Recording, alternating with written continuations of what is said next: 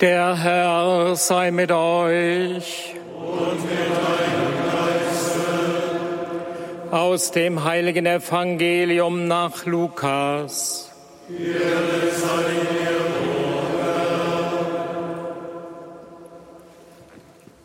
Als die Zeit herankam, in der Jesus in den Himmel aufgenommen werden sollte, entschloss er sich, nach Jerusalem zu gehen und er schickte Boten vor sich her. Diese kamen in ein samaritisches Dorf und wollten eine Unterkunft für ihn besorgen. Aber man nahm ihn nicht auf, weil er auf dem Weg nach Jerusalem war. Als die Jünger ja Jakobus und Johannes das sahen, sagten sie, Herr, sollen wir befehlen, dass Feuer vom Himmel fällt und sie vernichtet? Da wandte er sich um und wies sie zurecht. Und sie gingen zusammen in ein anderes Dorf. Evangelium unseres Herrn Jesus Christus.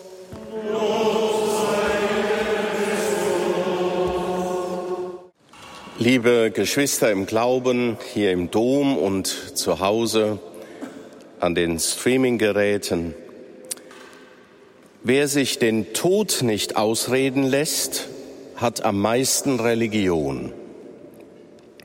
Dieses starke Wort des Schriftstellers Elias Canetti kam mir bei der Betrachtung der heutigen Lesungstexte wieder in den Sinn. Wer sich den Tod nicht ausreden lässt, hat am meisten Religion. Denn darin geht es um die innere Auseinandersetzung gläubiger Menschen mit dem Tod und seinen Vorboten. Job wünscht sich den Tod, nachdem ihm alles genommen wurde, Hab und Gut, Kinder, Gesundheit, Lebenssinn. Was bleibt da noch? Was hält im Leben? Im Unterschied zu uns, die durch die Rahmenerzählung dieser weisheitlichen Schrift von Anfang an wissen, was gespielt wird, steht der Fromme mitten in der quälenden Auseinandersetzung mit dem Schicksal und mit Gott, von dem er nicht lassen will. Was wir aus seinem Mund hören, ist nicht zu verwechseln mit der melancholischen Todessehnsucht der Romantiker. Es ist im Gegenteil der Schrei eines Menschen, der sich innerlich aufbäumt und die richtigen Fragen stellt. Warum? Weshalb? Wozu?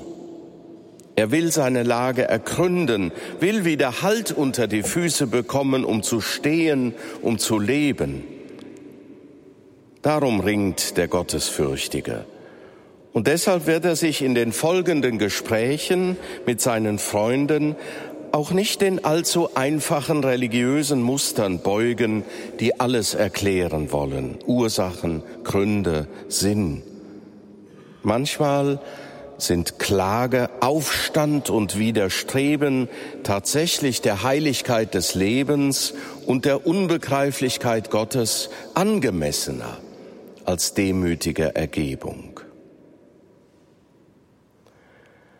Auch Jesus ist nicht bereit, sich sein bevorstehendes Leiden und seinen Tod von den Jüngern ausreden zu lassen. Er sieht ihn kommen und die Heimatlosigkeit, von der das heutige Stück aus dem Lukasevangelium erzählt, ist ein Vorbote.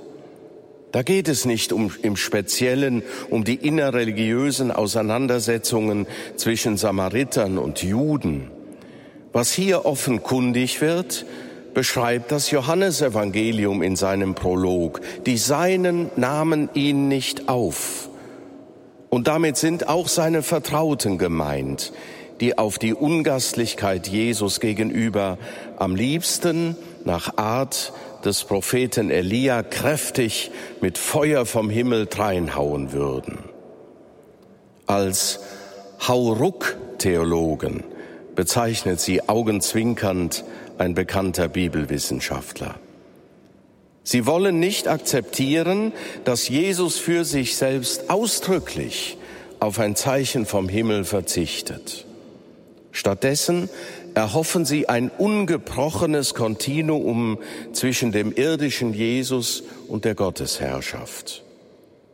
Mühsam werden sie nach dem abgrundtiefen Erschrecken des Karfreitags und dem völlig unerwarteten Ereignis des dritten Tages vom Auferstandenen selbst in die Logik Gottes eingeführt.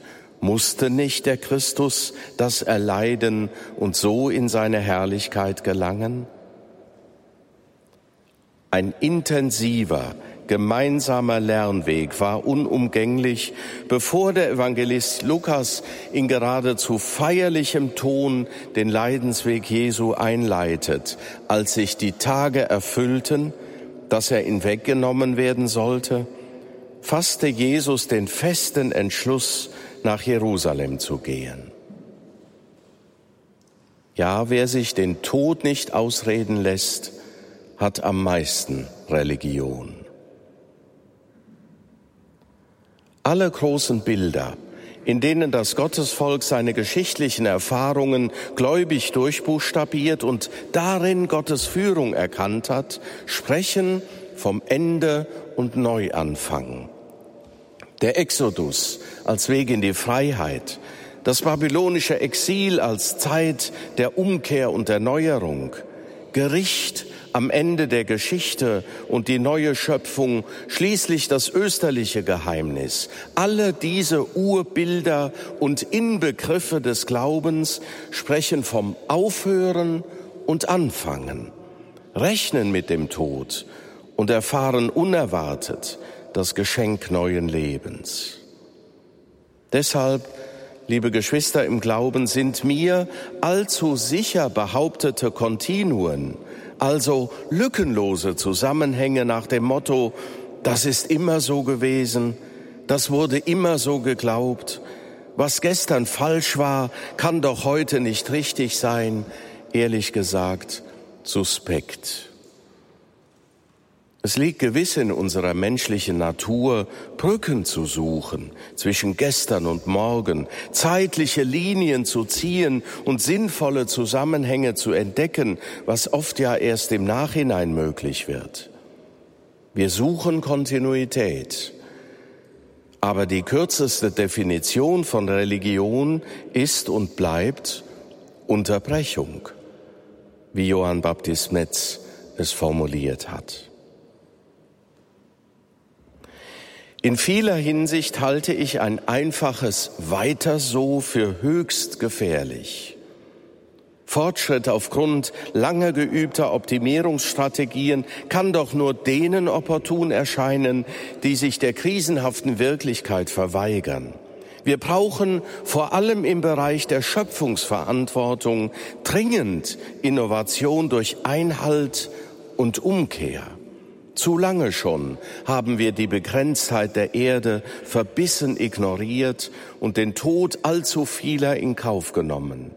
Papst Franziskus wird nicht müde, auf die Bedrohung unseres gemeinsamen Hauses der Erde durch ökologische Ausbeutung, ökonomische Ungerechtigkeit, ideologisch gestütztes Kriegstreiben und fundamentalistische Hetze hinzuweisen. Wenn wir so weitermachen wie bisher, werden wir keine Zukunft haben. Wenn wir nicht lernen, aufzuhören, dann werden uns die Katastrophen überrollen, die wir selbst verursacht haben.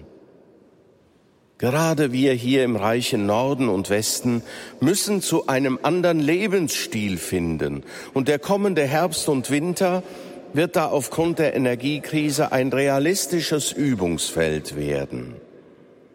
Werden wir es durch Konsumverzicht und gelebte soziale Verantwortung schaffen, als Gesellschaft zusammenzubleiben, füreinander zu sorgen und nicht denen das Feld zu überlassen, die mutwillig Spaltungen provozieren und es darauf anlegen, unsere Demokratie zu destabilisieren?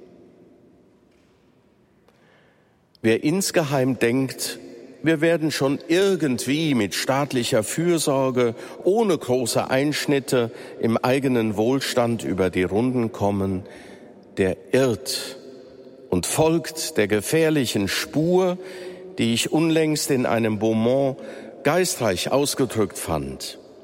Da hieß es, mancher dem die Vernunft rät, aufzuhören, hört sogar tatsächlich auf, aber leider auf die Vernunft zu hören.